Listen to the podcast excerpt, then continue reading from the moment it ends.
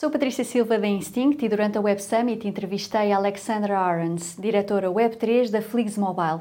Esta nova operadora móvel virtual e descentralizada vai começar a operar nos Estados Unidos em 2024, utilizando a infraestrutura da T-Mobile para oferecer conectividade 5G. Nesta entrevista, Alexandra Arons explica como a Fligs Mobile é uma porta de entrada para a Web3, permitindo aos utilizadores ter uma identificação digital descentralizada e uma wallet onde são remunerados com criptomoedas que podem utilizar para pagar a fatura ou para enviar para wallets de outros utilizadores. Super Toast at Web Summit.